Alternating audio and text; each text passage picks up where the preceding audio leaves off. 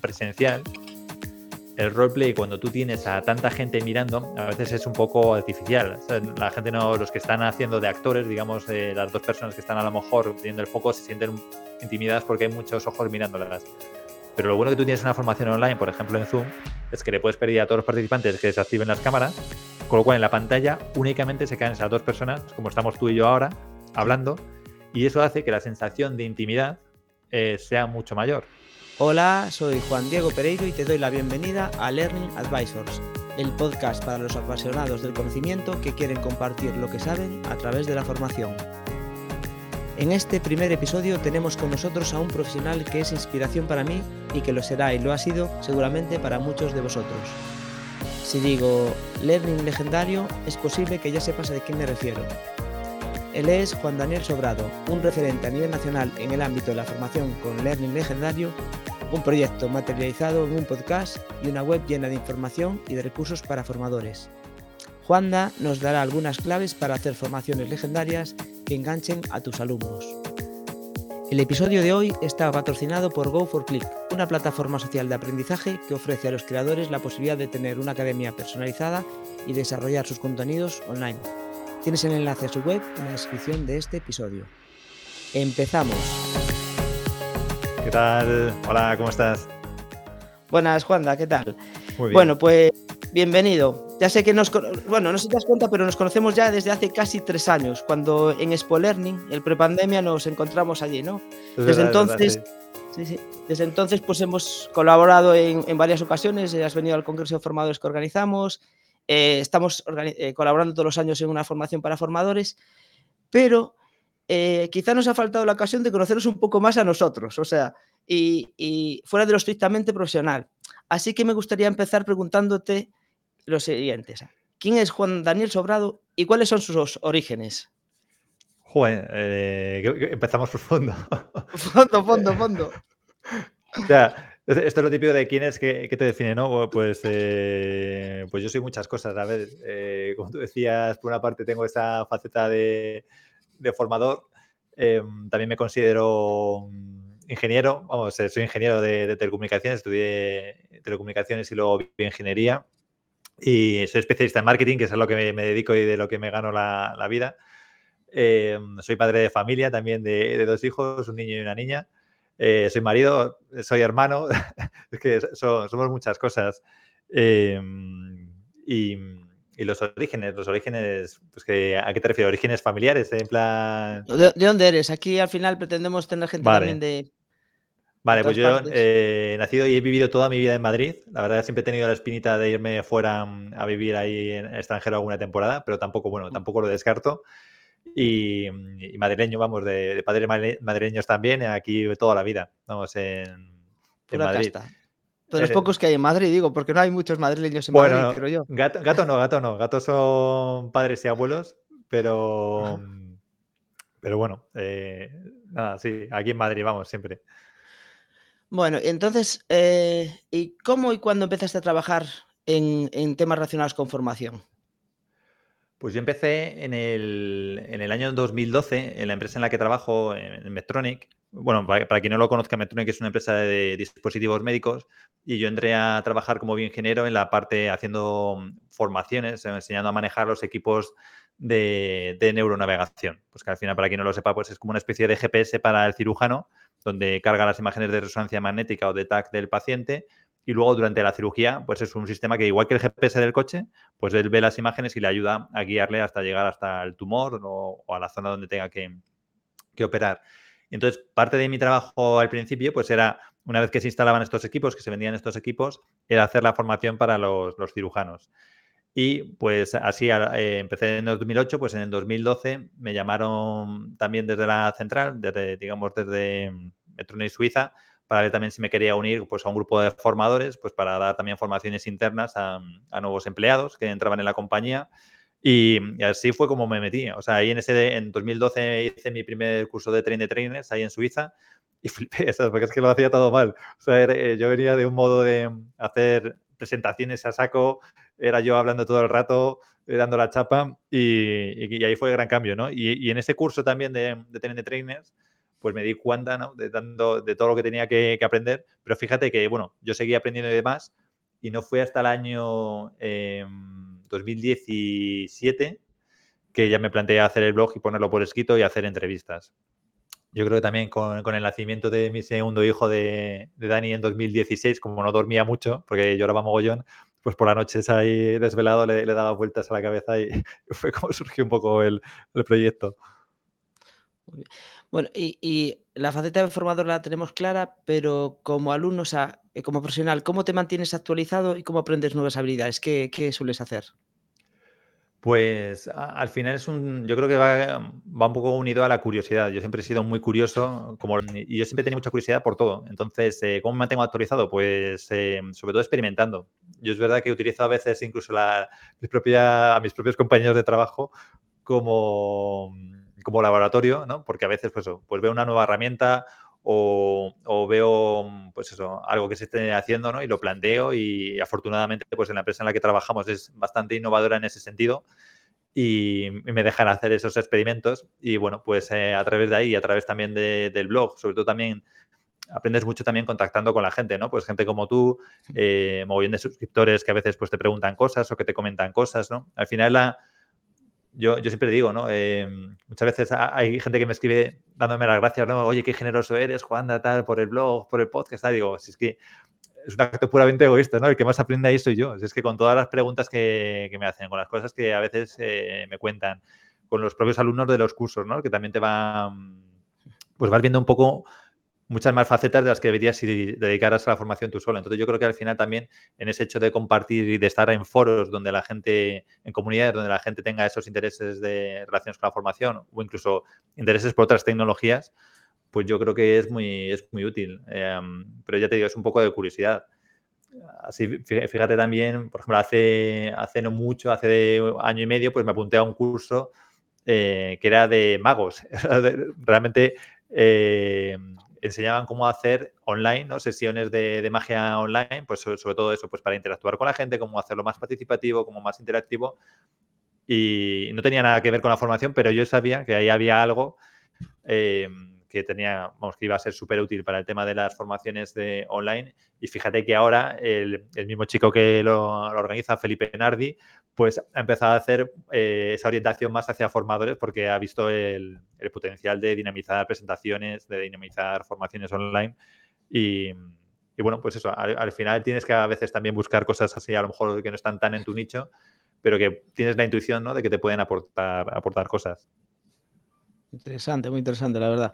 Bueno, eh, ya, como dices tú, como bien dices, empezaste como formador ya en la empresa en la que estás trabajando, trabajas por, por cuenta ajena, sé que aparte un trabajo cada vez más demandante porque has ido, bueno, creciendo profesionalmente y tal pero a la vez has sacado un podcast, tienes un blog, tienes una comunidad, estás, te, dejas liar por, cualquiera como yo que te traiga un podcast o lo que sea. por, cualquiera no, ¿eh? selecciono mucho. Ya. Bueno, no tengo tanto tiempo hoy para, dedicarme a todo, selecciono mucho. Claro, porque, digo, porque muchos de los formadores a veces cuando preguntas, oye, pues en cuanto a formarse ellos, actualizarse, una de las razones que algo llegan es que no tienen tiempo, ¿no? Pero a ti tampoco sé que no te sobra.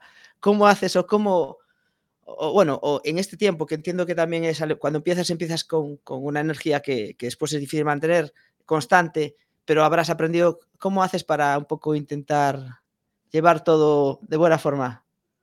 Bueno, aquí hay varias cosas. Em, a, ver, la, primera, no, tienes tiempo relativo. A ver, la cuestión de tener tiempo, pues es, es una cuestión de prioridades. Entonces, eh, yo, por ejemplo, no veo Netflix, no, no, estoy, no mm. escribo prácticamente en redes sociales, eh, o sea, no veo la tele. Pues son cosas que, en un momento dado analicé si me aportaban algo o no y me las quité de en medio. Entonces, de repente ahí pues te salen fácil hora o dos horas al, día pues de, hacer otras cosas. A mí lo bueno, que, lo bueno que tiene todo este proyecto es que a mí me sirve mucho también como de desconexión. Entonces, es, es un, para mí es algo relajante en el sentido de, oye, pues escribir un artículo me mola, es algo que entra, entro en la zona de enfoque, ¿no? Estoy ahí fluyendo y es, y es algo que me desconecta, pues igual que si tocara la guitarra o que si pintara. Entonces esas cosas a mí, por, o sea, me llenan y me gusta mucho, con lo cual no es algo a lo, no es algo a lo que tengas que, ¿no? Forzosamente eh, ponerte y demás. Es verdad que a veces sí que se, con algunos compromisos, pues sí que es más tedioso, pero, mm. pero bueno, yo creo que eso es lo primero.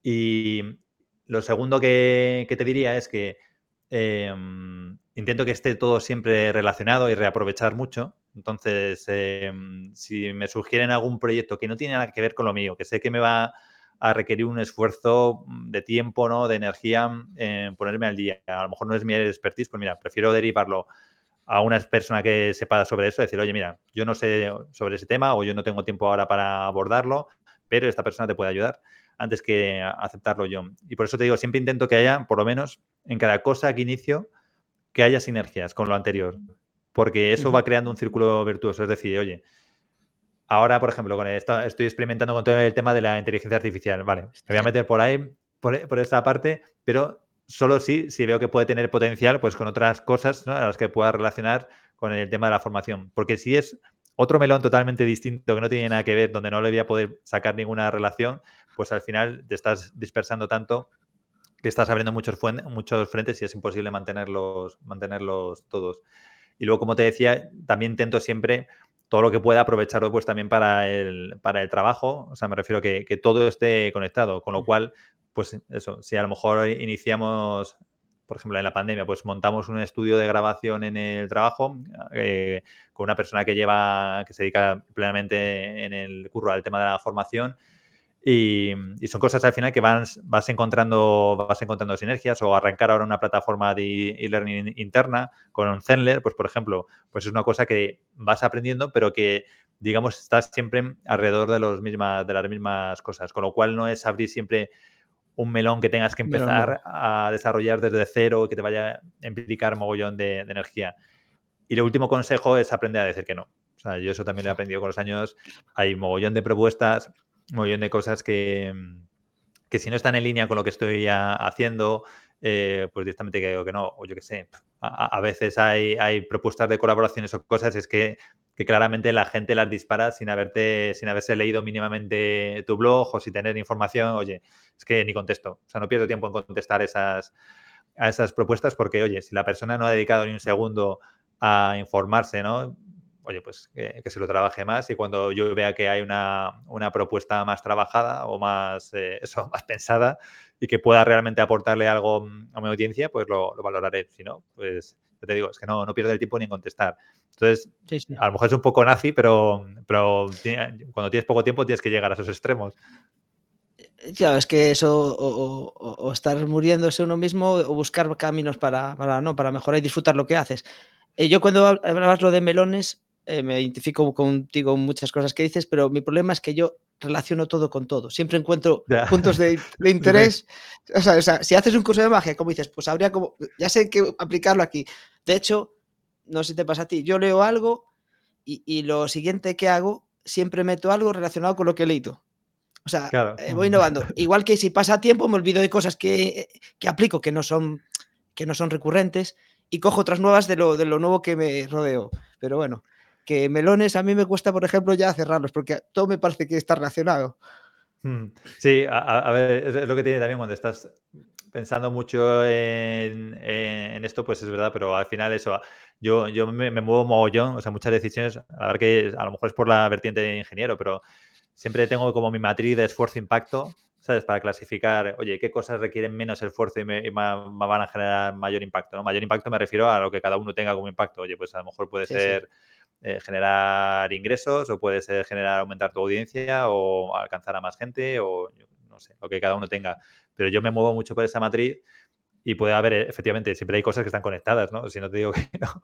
Pero a veces decía, oye, ¿notarías un curso de tal? Pues no, no te lo voy a dar porque sé que, em, que por el nivel que quiero darte, ¿sabes? De grabarlo bien, de hacerlo bien, que también en ese, en también he ido aprendiendo, ¿no? A, a, ser más, a soltarme más, ¿no? Y a no ser tan perfeccionista eh, no, vamos, no, me, compensa. Lo que me puedas pagar no me compensa eso. Entonces, directamente a lo mejor ese tipo de trabajos, pues también los rechazo. Entonces, eh, es verdad que también en mi situación es distinto, ¿eh? que yo lo entiendo que para una persona que se dedica plenamente a esto, pues seguramente tendría que aceptar muchos más trabajos, o todos, o sea, directamente. Pero, pero pudiendo elegir, pues es, también la carta que juego. Eh, si tengo la fortuna de poder elegir y seleccionar bien con quién quiero trabajar, con qué clientes y, qué tipo de cosas quiero hacer, pues la voy a aprovechar. Nada, yo, creo que aunque digas tú una situación, yo creo que todo el mundo podemos elegir y, que, lo que de lo que elegimos surge, vamos creciendo hacia, ese, hacia un lado, hacia otro. O sea que también Sí, al, final, al final, relacionado con temas ya puramente de ventas, de formación y demás, al final también es que eso, o tú puedes entrar en una espiral virtuosa o una, espiritual o una espiral destructiva, eh, destructiva en el sentido, claro, si tú aceptas bajos presupuestos, peores clientes, precisamente esos malos clientes te van a recomendar a peores clientes. A malos clientes. que este es muy barato, que vente aquí, que es que este te lo hace por dos duros. Entonces, yo creo que ahí eso es algo que creo que he ido haciendo bien en el sentido de defender un poco lo, pues eso. Eh, yo creo unas tarifas razonables justas para el trabajo que creo que hago, y, sobre todo eso al final pues te va ayudando a crecer, no, no, a, no a, entrar ahí en un bucle de, de, pues, destructivo, ¿no? Que al final te ves con mil trabajos y mal pagados y te sientes desmotivado, pues, pues yo creo que hay que intentar también escapar de ahí, ¿no? Y a veces también parte de las cosas que escribo son también en relación a esto de cambio de mentalidad, ¿no? También para los, formadores que, siguen el blog y eso. Eh, está relacionado con lo que acabas de decir y también con la parte de cómo te formas. Pero bueno, te, por si hay algo más que puedas añadir, eh, tengo una pregunta un poco, ¿qué te aporta a ti el haber creado esa marca personal que tienes, ya pues a través de estos años, de todo lo que haces, eh, bueno, ¿qué, valor le sacas? A, ver, eh, hay muchas cosas, hay muchas cosas que le, encuentro valor. Una, la, primera y, que eh, de las que más valoro es el, tener la oportunidad ¿no? de, que te abran puertas y, tener relaciones pues con la que, hemos, la que tenemos tú y yo, ¿no? De, Pues si no hubiera empezado este proyecto, pues no nos hubiéramos conocido eh, nunca, ni hubiera estado en los congresos que, tan chulos que has montado, ni hubiera conocido a la gente que va a esos congresos también, que es personas muy, muy interesantes, ¿no? Y que también con algunas pues también tengo relación, pues toda esa parte humana no, no, la, hubiera, no lo hubiera tenido. Em, por supuesto, también una parte de, de, crecimiento personal y profesional, ¿no? porque al final yo también lo veo como habilidades también que son muy transversales. Por ejemplo, el hecho de escribir en un, en un blog eh, te ayuda luego también a comunicarte mejor. O sea, yo, yo sí que noto que mi, comunicación ha ido mejorando. De hecho, leo artículos de, los primeros y digo, joder, esto lo escribiría diferente, lo, lo, haría muy diferente. Igual que también si ves vídeos en YouTube de los primeros, pues estoy ahí clavado como un palo. Y, y, bueno, pues esas habilidades yo creo que también de comunicación las vas depurando también, exponiéndote. Y, y luego también lo que te digo es el el hecho de ir creciendo. O sea, yo creo que cuando uno empieza a compartir lo que hace, ¿no? Eh, cuando dejas de valorar tanto las ideas como para pensar, bueno, pues esto me lo guardo para un curso, no, oye, vamos a compartirlo, vamos a ver si esto tiene sentido, pues te hace también cuestionarte mucho y eso también te, enseña. Y por último, pues te diría pues también que los ingresos económicos, oye, pues también es un plus que, te permiten generar ingresos adicionales de forma relativamente fácil o, rápida, has comparado a lo mejor lo que, lo, que sería un trabajo tradicional y eso también es un, es un aliciente, ¿no? O sea, mola ver que creas algo desde cero, que lo pones en el mercado, que lo acepta la gente, que a veces a lo mejor tienes que virar y decir, hostia, me he equivocado aquí, tengo que, tengo que cambiar el planteamiento. Todo eso también, esa parte de investigación, de estrategia, a mí también me, mola mucho. Vamos, es, es, algo que me gusta porque me parece como, como un juego, un juego divertido, ¿no? Y donde un juego además que es que sabes si lo estás haciendo bien o, mal, ¿no? Porque, oye, pues si tú quieres llenar un curso y no lo llenas, pues algo es que tienes que mejorar, ¿no? Y si al contrario, si lanzas un curso y, lo llenas y tienes lista de espera, pues igualmente también te puede indicar, ¿no? Que vas por, la buena dirección, ¿no? En ese, en ese juego. Em, por último, así un poco más relacionado con tu parte personal, eh, ¿alguna persona que destaques que sigas en redes o que sea tu referente? No tiene por qué ni siquiera estar vivo, a lo mejor, pero que Em, personas, yo sigo sobre todo mucho a, mm, formadores eh, americanos. Eh, cuando empecé en todo esto seguía mucho a, mm, Tiagi, que es el, vamos, tiene muchos libros y ha hablado mucho sobre, sobre dinámicas eh, online, bueno, y dinámicas también tradicionales. también sigo mucho a Lian Hughes, que es la autora de First Time Facilitation Podcast o algo así, es como también un podcast sobre facilitación. Em, pero antes de, por ejemplo, o sea, esto yo, voy por temporadas, ¿no? Yo me engancho a una persona porque no, no quiero tampoco tener ruido de muchos inputs. Entonces yo me gusta generalmente profundizar y unido a esto de cómo aprendes más rápido, ¿no? O lo que decías, cómo te formas. A mí me gusta seguir a una persona a lo mejor una temporada, a lo mejor la sigo seis meses, me empapo, veo un poco cuáles las ideas que tiene detrás, intento aplicar cosas y, ya está. Y ya cuando me canso, como, cuando ya tengo más o menos interiorizado eso, pues a lo mejor sigo con otro perfil. Y fíjate, yo todo esto del tema del blog y demás, lo arranqué porque al principio seguía a Oscar Feito, que llevaba temas de marketing online y tenía un podcast y demás, y me molaba mogollón cómo hacía el podcast y eso. Y empecé a seguirle, escuché, le escuché mogollón. Al final me terminó entrevistando para una de, su, de, sus, de su podcast una vez que arranqué el blog. Em, y vas así, te vas contagiando de, la inspiración de, unos y otros. Pero ya te digo, entre, pues sobre todo más americanos. Creo que los americanos em, muchas veces van un pelín por delante. O sea, no mucho más por delante, pero a lo mejor sí que llevan unos seis meses, ocho meses de ventaja respecto a lo que luego ves que se va traduciendo aquí en, España en cuanto a tendencias del mercado o herramientas o cosas que, van haciendo. Muy bien. Bueno, pues ya sí que es un poco, entramos en la parte más, tu expertise, bueno, yo, no tengo ubicado más que nada por lo que hacemos generalmente conjuntamente es la parte de formación online, pero online presencialmente, o sea, virtualmente, ¿no? Que es donde, donde bueno, hemos trabajado juntos generalmente. Y la primera pregunta sí que te podría hacer es un poco qué, qué diferencias ves entre la formación presencial de toda la vida, por decirlo así, ¿no? Y la presentación, la formación online virtual presencial, o sea, a través de webinar o a través de, tal, o, qué, o qué similitudes, porque al final quizás a lo mejor no es tan diferente, no sé. A ver, eh, yo, o sea, la principal diferencia, lo que yo más he hecho de, menos, ¿no? Que cuando pienso en la formación presencial, pues son la, cena del día de antes, ¿no? Que a lo mejor te vas a cenar con los alumnos, eh, esos, esos ratos, las comidas, los cafés, o sea, todo lo que está fuera, precisamente fuera alrededor de la, formación, es lo que, esa parte física es la que se echa más, de menos. Luego, en, lo que es en sí la, formación, pues eh, está claro que no es, no es, lo mismo estar físicamente, ¿no? Y verte y poder tocarte y poder, eh, pues en un momento dado acercarte, jugar con esa, con esa distancia.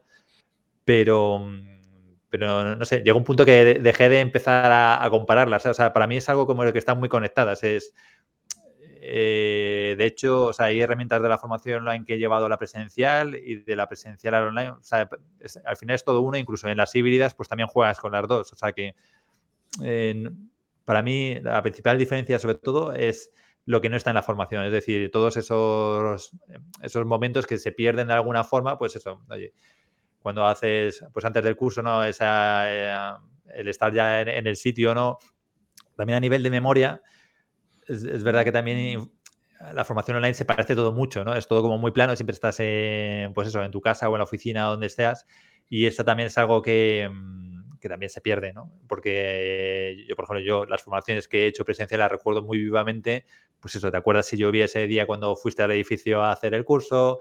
Eh, cómo estaba la sala, cómo estaba todo, los olores, incluso, incluso a veces si la comida es buena, pues recuerdas incluso de cosas que comiste. Entonces, esa, esa parte más experiencial, pues también la echas, también la echas a lo mejor un poco de menos en, la, toda la parte online. Pero en lo que es en sí la formación, formación, te diría que no, no, hay, tanta, no hay tanta diferencia, o sea, no encuentro tanta diferencia. Esta pregunta iba un poco con trampa, porque yo más o menos creo que sabía que me ibas a contestar esto, ¿no? Y, tú, y tú sabes que muchas de las formaciones que, que, has hecho con nosotros, o sea, que, y que tú impartes por ahí, estamos trabajando generalmente con formadores que hasta ahora han dado básicamente presencial todo. Y siempre dicen, no, pero es que lo mío es diferente y es que online no se puede o es que, eh, no, pues este tipo de cuestiones. Así que si de alguna forma pudieses dar así eh, unos tips o algunas indicaciones generales para ayudar a estas personas a hacer este pequeño cambio de mentalidad. Aquí no van a aprender, que no es un curso y no, no es para tanto, pero sí que a lo mejor les ayude a empezar a plantearse que pueden hacer lo, mismo, bueno, a, dar la misma formación, ¿no?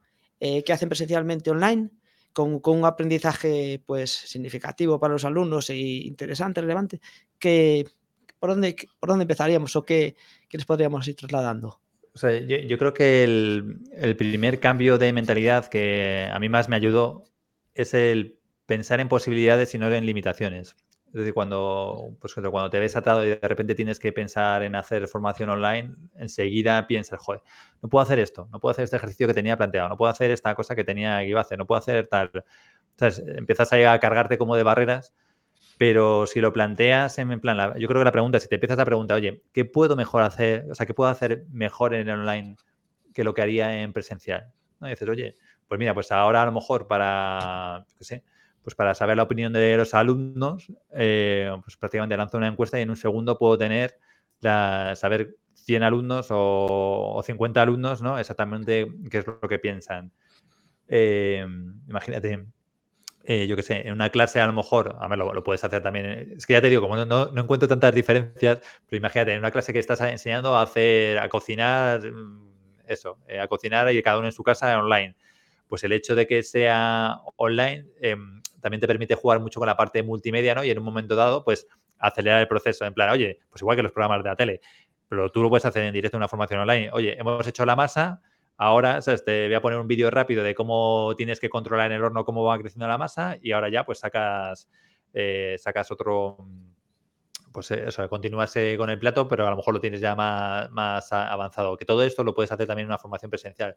Pero si empiezas a jugar con esa parte multimedia, eh, es también interesante. Por ejemplo, imagínate una cosa que, suelo hacer con los formadores que, con los que trabajo. Eh, el roleplay. El roleplay, que es un ejercicio que muchos odian, eh, sobre todo enfocado al desarrollo de habilidades blandas o desarrollo, por ejemplo, de habilidades relacionadas con la venta, con la comunicación. Fíjate, tú en una, en una formación presencial el roleplay, cuando tú tienes a tanta gente mirando, a veces es un poco artificial. la gente no, los que están haciendo de actores, digamos, eh, las dos personas que están a lo mejor teniendo el foco, se sienten intimidadas porque hay muchos ojos mirándolas.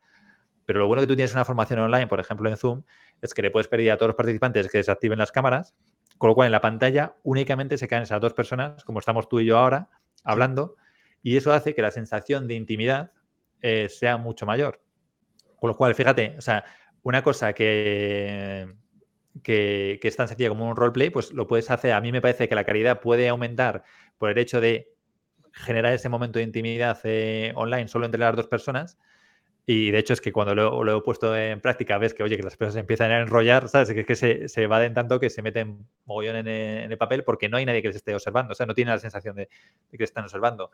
Y unido a eso se une la potencia de que al estar todo en una pantalla, pues lo puedes grabar y incluso podrías grabar esa sesión, eh, a ver, también lo puedes hacer en una formación presencial, pero lo bueno que aquí tienes es que lo puedes grabar en un momento dado con una herramienta tipo Loom o Screenity, grabar la pantalla, grabas el audio y luego divides a los participantes y les mandas con la grabación, directamente con el lead de la grabación, imagínate que son 50 personas que han visto, que estaban viendo la, la sesión, pues les puedes mandar en, pues eso, en varios grupos con la grabación para que la analicen y para que hagan una serie de ejercicios o respondan a una serie de preguntas que has planteado.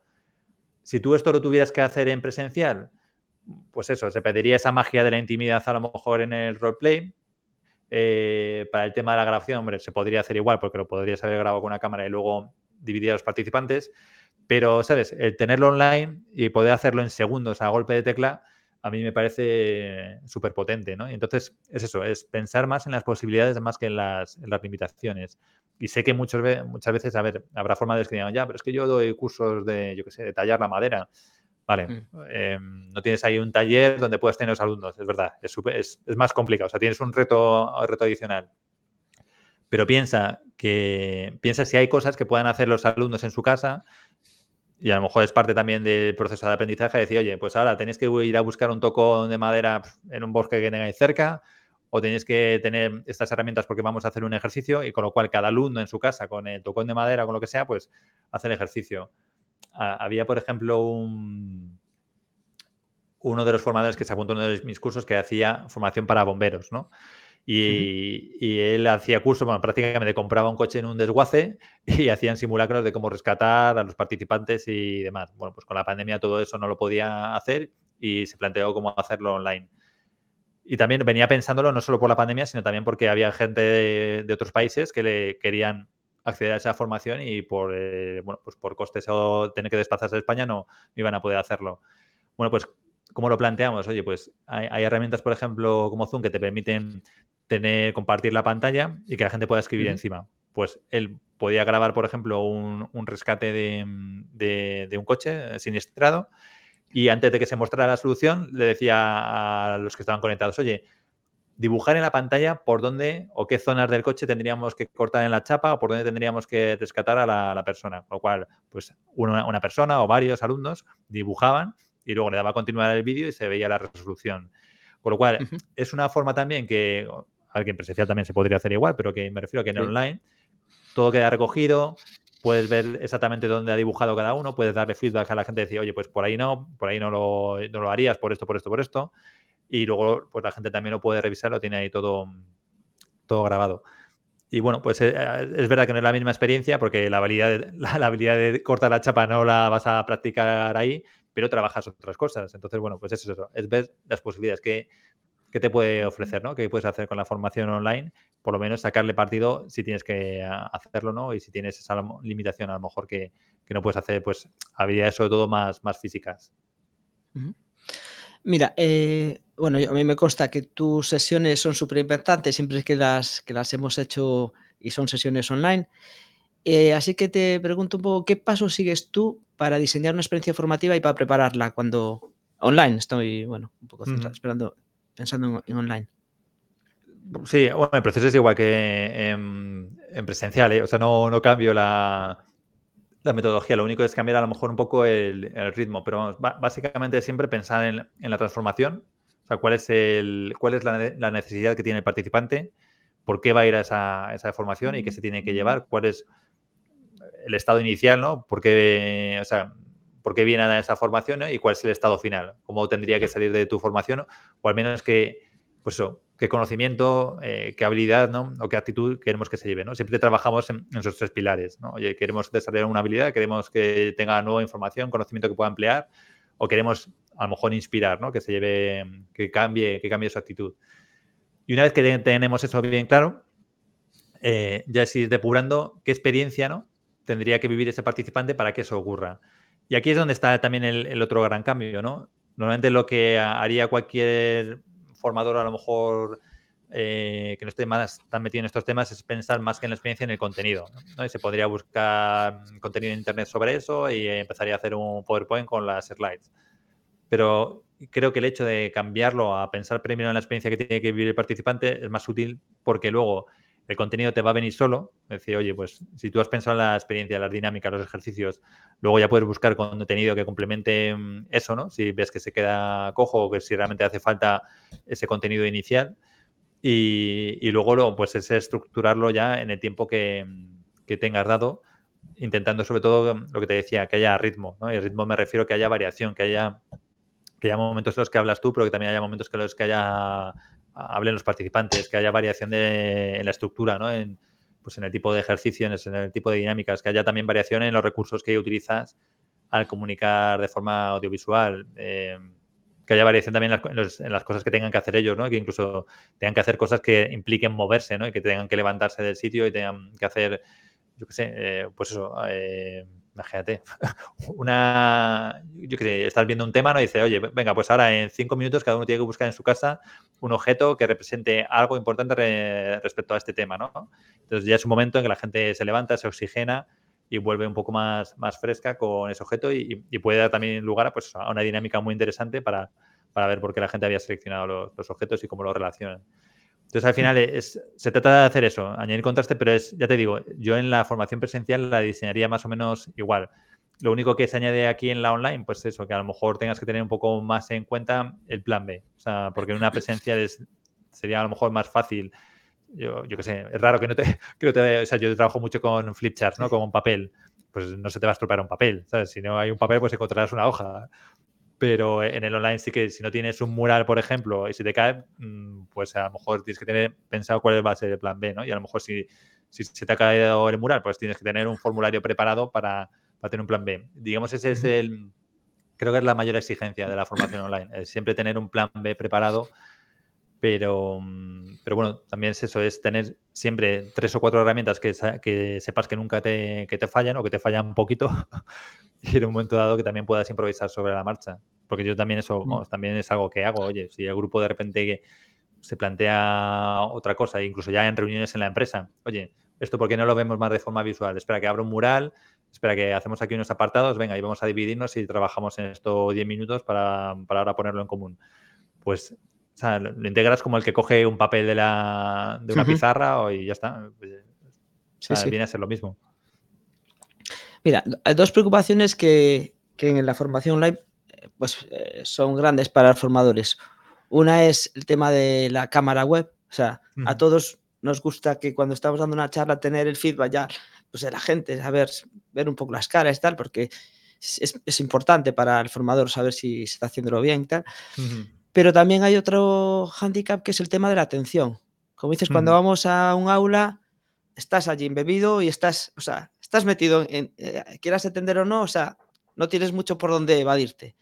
Hmm. Pero claro, en casa estamos acostumbrados a tener una pantalla, tener la otra aquí, el, teléfono, a estar incluso haciendo algo a lo mejor hmm. domésticamente. Eh, y las preguntas serían dos. Una, por una parte, ¿qué estrategias o cómo, o sea, qué puede sugerir de cara a, facilitar que los alumnos de un aula, de un formador, pues tengan las, eh, cámaras activadas en general?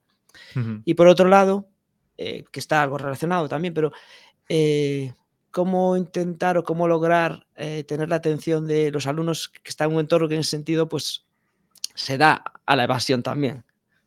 Ya, A veces son, retos, son retos complicados. Em, también volvemos respondiendo a la primera pregunta, volvemos también a un tema, a un poco un tema de mentalidad, en el sentido, en el sentido de que, que o parece que, tener las cámaras encendidas se ha convertido en una especie de medida del éxito o, bueno, o que va a facilitar la conexión y que es súper importante para que todo fluya. A ver, aquí te diría que también depende. O me refiero, es verdad que si tú como formador ves las caras, pues vas a estar más cómodo, pero eso no significa que los participantes vayan a estar más cómodos. Y, me refiero en el sentido de que parece que el objetivo hoy es que todo el mundo tenga la cámara encendida y que eso te va a asegurar que, que la sesión vaya a ir bien, pero muchas veces yo he visto sesiones donde les obligan a tener a los alumnos las cámaras encendidas y es un desastre porque luego el, resto es un, pues eso, a lo mejor se tiene formado hablando 45 minutos y los tienes a todos con las cámaras encendidas, sí, pero que es un coñazo, ¿sabes? Porque no están haciendo nada.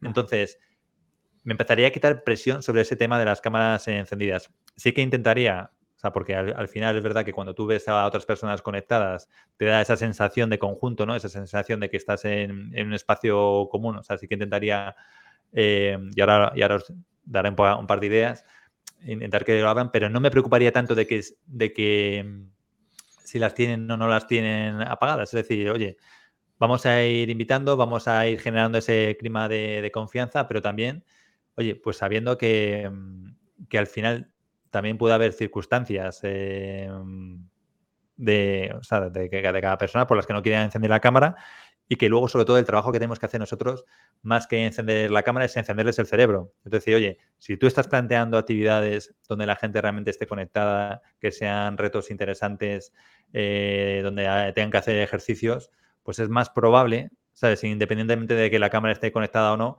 de que, de que, de que, de que estén participando, ¿no? Y luego también puedes utilizar herramientas que no solo la cámara no solo tienes que la cámara como feedback, ¿no? Me refiero también eh, el chat, una encuesta, pues ahí claramente puedes ver si la gente está respondiendo o no está respondiendo. Que es verdad que te pueden responder a lo mejor, oye, mm, directamente y que estén haciendo otra cosa, pues es verdad. Pero también en una formación presencial hay gente que te puede estar respondiendo, eh, sí, sí, hacer así, así, y estás pensando en la lista de la compra o en otro problema. Entonces, para encender las cámaras, bueno, primero es el primer punto, quitarnos presión, pero el segundo punto, para intentar conseguir encender las cámaras, lo primero es crear, primero anticipar.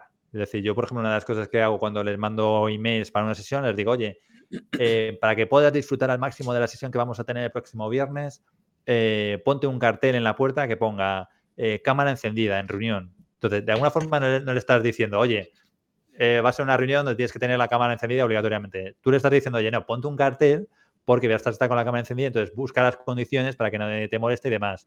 Em, igual, si quieres puedes utilizar un fondo virtual, lo que sea, ¿no? Y, le puedes dar un fondo virtual tú incluso, pero no, no, hace falta que digas, puedes usar un fondo virtual para que no veamos el desastre de, cocina que tienes detrás en el fondo. Es decir, oye, eh, si quieres puedes utilizar el fondo virtual del curso y, les mandas un fondo chulo, ¿no? Pero, o sea, vas, vas eh, primero anticipando, ¿no? Y luego, em, y luego es muy importante el clima de confianza que, que, generes y también el tono que establezcas en la reunión. Me refiero al final en la reunión o en la formación. Si tú empiezas una formación que es que a mí me ha pasado, que llegas, es que ni, si te saludan. O sea, es, entras ahí y todo el mundo en silencio, dices, hostia, eh, me he equivocado, está todo funcionando, dices, hola, ¿no? y alguien te saluda ahí, en plan, hola, empezamos en cinco minutos. Vale, pues, o sea, eso es cero confianza, se te da un, dice, bueno, pues nada, apagaré la cámara porque sé que me vas a soltar una chapa y ya está, ¿sabes? Y ya voy haciendo otras cosas mientras escucho. Entonces, primero genera ese clima de confianza y luego también plantear ejercicios o donde la gente tenga que mm, encender la cámara. Y aquí, por ejemplo, pues puedes hacer algo tan sencillo como decir, oye, mira, un ejercicio súper chulo, oye, eh, mira, Juan Diego, tapa, tapa tu cámara así, sin, tocarla, que si no se te mancha la esta. Ese, vea, pues todo el mundo tapa la cámara, destapar solo los que hayáis eh, viajado alguna vez a Estados Unidos. Venga. Y la gente que haya viajado a Estados Unidos, pues, pues destapa, ¿no? Entonces ir haciendo una dinámica, lógicamente, pues relacionándolo a lo mejor con el tema de la formación. Decir, oye, pues destapar los que alguna vez habéis tenido algún problema con este tema, ¿no? Entonces vas, es una forma también de ir dinamizando, vas oxigenando a la peña porque van con el tema de la mano moviéndola y, tienes la excusa de que enciendan la cámara. Igual que, oye, venga, a ver, por favor, levantad, dadme feedback, los que me estéis siguiendo, por favor, enseñad los pulgares hacia arriba. Venga, pues enseñar a la cámara. Pues es otra, es otra forma. Pero, pero yo siempre intento que sea relajado, o sea, invitando, es decir, oye, los que no podéis conectar, no os preocupéis, luego cuando podáis encender la cámara, la encendéis, tal. Y, hombre, sí que intento que cuando si les vamos a mandar a sesiones, que la, gente intentar que antes tenga haber hecho alguna cosa para que la gente tenga encendida la cámara. Pero igual también que dibujar, decir, oye, venga, eh, coger un papel, quiero que cogéis papel, que dibujéis aquí algo, una palabra que os recuerde tal. Venga, y luego lo vamos a enseñar a la cámara, que voy a hacer una captura. Joder, al final, si a la hora de una sesión estás planteando muchas actividades, es difícil que en alguna la gente no, no quiera participar, salvo que esté totalmente, a lo mejor, distraída. Pero bueno, son pequeños ejercicios que podemos jugar con la cámara para, para intentar moverlo. Y luego con el tema de lo que decías de la atención, a tu segunda pregunta. Aquí tenemos que entender también que estamos en un... Bueno, primero, Aquí hay una, una, fórmula que me gusta mucho, que es la de Nacho Tellez, de, que es, em, ha sido campeón de Toastmaster Internacional en... sí, de Toastmaster Internacional en, España ha sido campeón dos veces. Toastmaster es un club de oratoria donde la gente aprende pues eso, a hablar en público. Y, y, este tío pues escribió un libro que se llama El ponente atractivo. ¿no? Y, y, en este libro pues Nacho cuenta eso, la fórmula de atención, la fórmula mágica de la atención, que es una fórmula que, que tiene mucho, mucho sentido y que le pone que la atención es igual a I más S. Bueno, tú, tú ya te lo sabes, Juan Diego, pero ¿sabes, de qué es la I y de qué es la S? Bueno, si para el, que, el oyente que nos esté escuchando, bueno, pues pensarlo un momentito. ¿Qué puede ser esa I y esa S? Bueno, pues la, la, I es la I de interés, ¿no? Y la S es la S de sorpresa. Esos son, digamos, los dos ingredientes secretos para mantener y captar atención. Entonces, la I se refiere con interés, pues que lógicamente tiene que ser algo que sea útil o interesante para el participante y siempre tenemos que intentar buscar de qué forma podemos relacionar el contenido con su vida, con algo que le vaya a ser de, utilidad. Y luego la S, la S de sorpresa. Y sorpresa no, se refiere tanto a estar haciendo aquí el, payacho, en plan, ya llegan los payachos, sino, sino más a, sorpresa de añadir contraste. Es decir, tiene que haber en la sesión contraste. Y volvemos a lo que decía antes en el diseño. Tiene que haber contraste en la estructura. Oye, pues que no sea a lo mejor 50 minutos de presentación y 10 de preguntas, sino, oye, ¿por qué no intercalas el turno de preguntas entre medias? Es decir, 15 minutos de presentación, 5 de preguntas, 15 de presentación, 5 de preguntas. Entonces, ir añadiendo contraste Igual que contraste también pues, en la forma en la que hoy comunicamos, cómo utilizamos los gestos, la entonación, eh, pues eso, eso también es añadir contraste. Y la forma también en la que presentamos las cosas. O sea, no hace falta que siempre haya una diapositiva detrás para contar algo. Puedes utilizar una historia, por ejemplo, contarlo a través de una historia. Puedes utilizar eh, un objeto, decir, oye, pues mira, os voy a contar una historia relacionada con esta botella que tiene que ver con, el, con lo que estamos viendo hoy y porque esta botella es un regalo de una persona que se dedicaba precisamente, ¿no? Entonces empiezas a generar interés alrededor de un objeto que es cualquier cosa ¿no? que, puedas utilizar para que tenga interés con la formación, pero ya no es el rollo de estar soltando la chapa con un, PowerPoint. Entonces, bueno, pues jugando con, eso, ¿no? O, en el tema de multimedia. Aquí la gente que esté escuchando el audio no lo ve, pero bueno, yo ahora estoy mostrando aquí a Homer Simpson metiéndose, metiéndose en un seto en la pantalla. Pues es, es, una tontería, pero también, oye, pues cuando no te responde nadie, pues eh, lo puedes poner, ¿no? Es una forma también de, añadir ese contraste y de ir despentando. Piensa que al final, prácticamente cada cinco minutos deberíamos ir añadiendo ese, contraste y a veces puede ser algo tan sencillo como, oye, si me seguís, poner un uno en el chat. Vale, vale, vale, ¿sabes? Ir pidiendo a la gente cada cosa. O si me seguís, por favor, levantad las manos y mostrar los pulgares. Es un poco con lo que hay que con lo que hay que jugar, ese interés y ese, y ese contraste. Muy bien, pues muy súper interesante. O sea, estoy intentando hacer un mini resumen para el final, pero yo creo que voy a decir que se lo vuelvan a, mirar, porque hay muchas cosas que, es imposible resumir en, un minuto. Bueno, pues ya un poco eh, tirando hacia la parte final del, podcast, nos, eh, pues nos hemos planteado, bueno, este es el primer capítulo, o sea que tú eres, ya sabes que eres el, mi, beta, mi, beta, pero VIP, mi beta VIP. Eh, pues queremos hacer un apartado en el que os preguntamos a, los que venís aquí, pues herramientas, temas de herramientas. Ya sabes que, bueno, yo soy bastante friki, tú eres mucho más que yo, pero también es cierto que, al final no, la formación no es cuestión de, no, es, la herramienta es un medio, no es un fin. Así que te diría que me digas cuál es tu top 3, o sea, de tres herramientas que, dirías pues para que utilizarías para que utilizas o utilizarás en, las formaciones y que crees que aportarían pues valor, bastante valor? Para, a ver, para mí el top 3 serían, por una parte, mm, te, diría que mural, o sea, mural, que puede ser mural, puede ser miro, bueno, y ahora tampoco he probado en detalle las pizarras que incorpora Zoom, pero, pero Jamboard, o sea, tener un sitio donde poder escribir, digamos, una pared virtual donde la gente pueda poner posis de forma colaborativa, a mí esa mural me ayuda mogollón, pero es que ya te digo, es que incluso a veces en reuniones la arranco y digo, oye, venga, vamos a verlo de forma visual. Y, esa es súper útil. Vamos, eh, eh, ya te digo que también puedes utilizar ahora mismo pues, las pizarras que ya incorpora Zoom recientemente o Teams también ha metido ahora Microsoft el Whiteboards, o sea que me refiero a que, o, Google con Jamboard, me refiero, hay muchas, hay muchas opciones. Opciones. Em, la segunda, a lo mejor, em, sería, yo creo que Slido, cuando tengo que trabajar con grupos muy grandes, Slido me gusta mucho porque mm, es del estilo de Mentimeter, pero lo que te permite hacer es eso, pues que en un momento dado, si hay preguntas, le puedes pedir a los participantes, a durante la sesión ir escribiendo las preguntas, las vais a ver, se van a ir reflejando todas en este mural y vais votando las que más os interesen. Con lo cual, cuando llega el turno de preguntas, tú ya las tienes ya todas ordenaditas según el interés que, tengan los participantes por la pregunta y esto es muy útil, ¿no? Porque, eh, pues, si tienes muchos participantes, al final prioriza las que más les interesan a todos, ¿no? Y no, no, las preguntas que a lo mejor haría, pues, el más extrovertido o el que fuera más, más rápido. Y luego la otra herramienta que también me gusta mucho para el tema de online es el tema de OBS, que OBS es un software eh, gratuito pues, que te permite mm, eh, hacer todo tipo de composición multimedia en tiempo real. Es como si tuvieras un estudio de televisión en tu pantalla, con lo cual pues en un momento dado puedes compartir una presentación directamente sobre la imagen, superponer textos, puedes poner, superponer GIFs.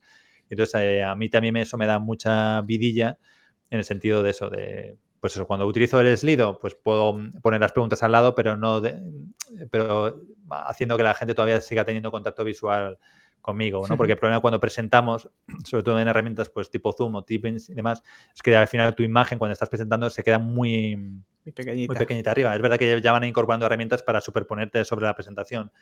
Pero lo bueno que tiene OBS es que te da igual el software con el que trabajes porque desde OBS tú configuras lo que tienes que, lo que quieres mostrar y te da igual en la herramienta que estés trabajando. O sea, lo vas a poder, sabes que lo vas a poder utilizar en cualquiera, en cualquiera de ellas.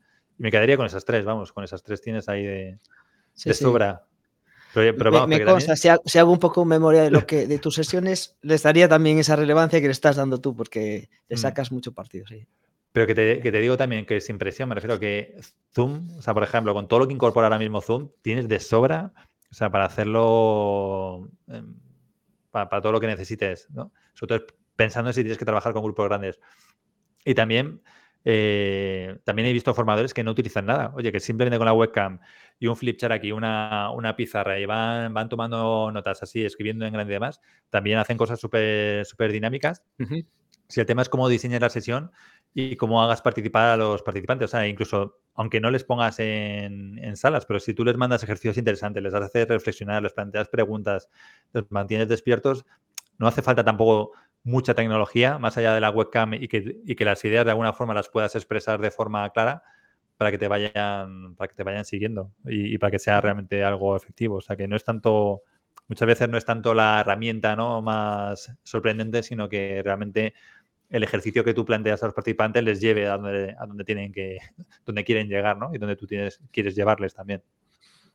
Bueno, aparte podemos añadir que todos los que nos estén escuchando solo tienen que ir al legendario y tienen ahí una, o sea, todas las herramientas que se nos pueda ocurrir, yo creo que pues están ahí, que las tienes recogidas súper bien organizadas para que puedan consultar herramientas que mm. utilizar en sus formaciones. Pues nada, llegamos al final con la bola de cristal. Ya sé que andas muy metido ahora con el IA, o sea, todo. Bueno, es, aparte que es moda, ¿no? Eh, eh, pues bueno, es, eh, es, algo que está ahí, que todos nos, genera, por un lado, el tema oportunidad, pero también hay, eh, genera un poco de, preocupación de, saber un poco cómo encajar no, todo esto en lo que hacemos. Pero aún así, te voy a hacer dos preguntillas solo. Por un lado, ¿dónde ves la formación como la entendemos dentro de cinco años, por ejemplo? ¿Qué cambios crees que habrá o no? Ah, esa es la primera. La primera, voy por... Sí. Cinco años mm, me parece poco, me parece poco porque mm, cinco años son los que llevo con el blog y no ha cambiado tanto. es verdad que hemos incorporado nuevas herramientas, pero los principios de cómo aprendemos los, los adultos, ¿no? de cómo realmente mm, una formación es eficaz, o sea, eso ha cambiado, ha, cambiado poquito. Em, con esto que decías de inteligencia artificial ¿no? y el chat GPT y estas herramientas, pues es verdad que se van a incorporar herramientas, pero yo creo que, o sea, poco a poco. Yo, creo que no, vamos a notar ahora mismo tanta... Mm, en cinco años, ¿eh? estoy pensando en un horizonte de cinco años, a lo mejor de 15. Pero ahora, ahora mismo, viendo cómo evoluciona la cosa, el ritmo de adopción de, la, de las personas y demás, no creo que vayamos a, ver tanto, tanto cambio, ¿sabes? Y sobre todo porque es que al final eh, somos animales de costumbre. O sea, o sea, yo, sigo, yo sigo viendo formaciones en mi empresa en otros entornos horribles de, presentación a base de PowerPoint. O sea que, y fíjate lo que hemos avanzado, fíjate la cantidad de herramientas que hay ahora. O sea que porque venga una nueva herramienta, la gente no va a cambiar el, hábito. O sea, es verdad que a lo mejor nos ayudarán a hacerlo más rápido, pero me temo que el posible problema que pueda haber es que todas estas herramientas te ayuden a hacerlo mal más rápido. Es decir, oye, pues antes tardaba tres días en hacer un PowerPoint de 100 slides, pues ahora que, bien que lo hago en cinco minutos, pero te voy a dar la chapa igual. Entonces es que mientras no cambies la mentalidad, eh, no veo que vaya a haber mucha, mucha diferencia ahí en el tema de, las formaciones. O sea, para mí, y por eso también predico con el blog, es más el cambio de la mentalidad. Porque si tú tienes claro los principios, eh, ya podrás hacer formación en el metaverso, con ChatGPT, con lo que quieras, que, va a ir bien. Mientras que si no lo tienes claro, pues podrás utilizar cualquier herramienta de esto y lo que va lo que le va a permitir a la gente es torturar a más gente y, aburrir a más gente. Entonces, bueno, pues digo, no, sé si a lo mejor puede ser un poco pesimista, pero no veo a cinco años que esto vaya a cambiar mucho porque los cambios cuestan, y son los cambios más importantes son los de mentalidad. Sí, sí, sí, bueno, eh, yo creo que no es pesimismo. Eh, si, eso fuese así, mucha gente estaría más tranquila porque siempre genera en que, o sea, inquietud el, el que a ver si me pierdo, que si voy fuera de la ola, si no me doy subido, ¿no? Pero, pero bueno, que, sí, es cierto. sí, a, ver, este es el síndrome también del objeto reluciente. Oye, vemos una cosa y vemos, tenemos la sensación de que estamos ahí perdiendo la oportunidad, de que nos vamos a quedar obsoletos, de que tenemos que...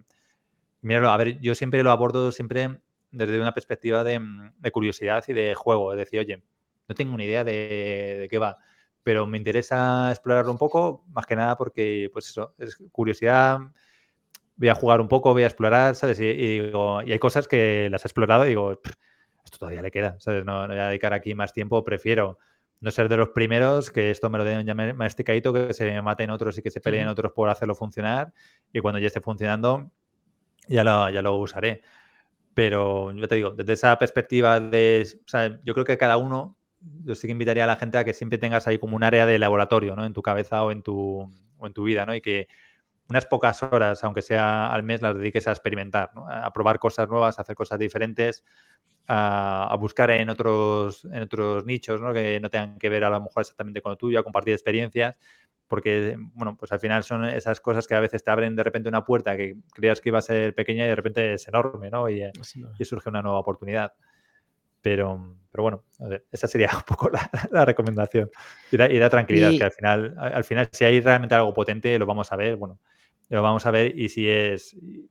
Y, todo esto va a ir también tendiendo a ser cada vez más fácil de manejar. Con lo cual, bueno, pues al final se integrarán como herramientas más y ya está, y se, utilizarán.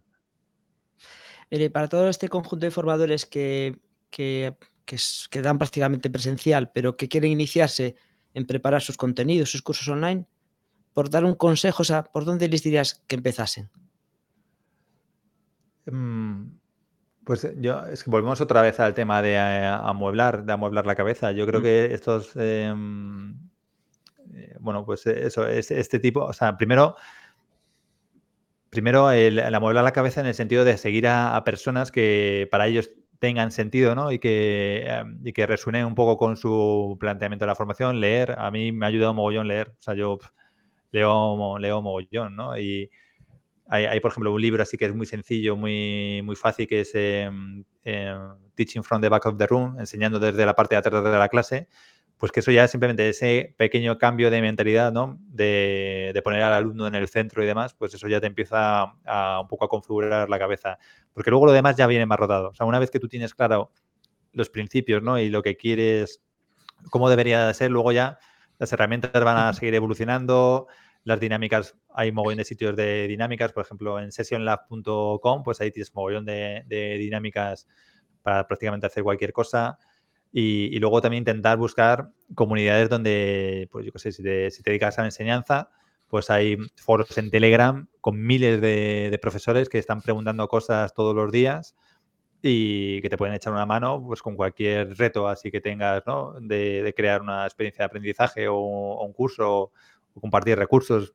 Entonces eso es buscar también compañeros, ¿no? Compañeros de viaje que, también te inspiren y con los que puedas compartir pues los retos que tengas en el día, en el día a día. Pues muy bien, muy interesante. Yo creo que ya, o sea, al final, para ser el primer, el primer episodio, pues, ah, bueno, ha sido, ha, fluido un poco más fácilmente de lo que pensaba. Yo aquí, como el síndrome del impostor, ¿no? De que, bueno, como dices tú, igual que cuando dices, cuando me ves en los primeros vídeos, me veía tal, espero que cuando me vean los primeros podcasts diga, joder, qué mal lo hacía y que, cuánto he mejorado. pero, eso es lo bonito. de, hecho, te tendría que preocupar si lo, si hicieras igual. Si después de 20 o 50 podcasts lo hicieras igual, es donde te tendrías que preocupar. De hecho, no deja de ser un, para mí, aunque es algo que ya has puesto, que expones, un, parte de mi laboratorio. O sea, porque no tengo tiempo para aprender. Eh, eh, practicando en pequeñas cosas que no valen para nada. O sea, tengo que aprender haciendo. Eh, eso, te expones un poco más, pero yo creo que también es más gratificante y al final también lo haces con mayor, o sea, bueno, no es lo mismo hacerlo eh, en, beta, o sea, en beta no, en que nadie te vea, o sea, de prueba, que no sabiendo que va a ser lo que, pues ya el definitivo, ¿no? Mm. Y, nada, me quedo con, varias cosillas tuyas. Ya digo, no doy resumido todo lo que has dicho porque tienes tanta información, siempre das tan buenos consejos y en tan poco tiempo que sería imposible hacer un resumen. Pero sí que me quedo con, algunas frases como, bueno, relacionadas con el cambio de mentalidad, ¿no? Lo de pensar en posibilidades y no en limitaciones. Para quien quiere cambiar, venirse online. Venirse no, introducir el online en sus formaciones la presencia siempre estará ahí y aparte tiene un juego que yo creo que nadie, que, nunca desaparecerá, evidentemente. Pensar en la experiencia de quién, eh, de quién que quieres que tenga el participante, que está supongo relacionado con ese libro que acabas de recomendar, Stitching from the Back of the Room, ¿no? Que es uh allí y, que te gustaría a ti que como te enseñasen y tal. Eh, el tema de me gustó lo de encender el cerebro, con esto que nos preocupa de las de las cámaras, pues encender el cerebro en vez de preocuparte de encender la cámara, aunque bueno, aunque pueda interesar para algunas cuestiones. Y también, bueno, la fórmula de la atención. A es igual a I más S, es decir, atención es igual a interés más sorpresa. Por sorpresa, ¿no? ¿Es más o es por? Es más, es más. es, más. es más, pero da igual. Pero bueno, por, por, sorpresa, que, que, bueno, que por llevarlo algo más fácilmente es el contraste, el meter contraste y ritmo en nuestras, sesiones. Pues, tío, Juanda, encantado de tenerte aquí. Ya sabes que bueno, aunque por una parte parezca un marrón que seas el primero, también es un privilegio porque, eh, privilegio, porque, te porque, te tengo siempre súper valorado, ¿sabes? Y sé que lo, que lo que nos has contado va a ser muy interesante para todos los que nos escuchan. Eh, compartiré en, los textos del, podcast y tal, pues enlaces y referencias que ha indicado Juan, así como su, web, su podcast. Y bueno, eh, seguiremos aquí preparando ya el próximo episodio para, para hacer un poco más, traer nuestros Learning Advisors y que, mejoren el, futuro de formación y los formadores. Nos pues vemos en otra ocasión, Juanda. Pues nada, nos vemos. Muchísimas gracias. Un saludo. Venga, chao. ¿Quieres mejorar como formador o formadora y crecer profesionalmente? Escríbete en la newsletter de wicab.com, wekab.com. Gracias por escucharnos y que la formación te acompañe.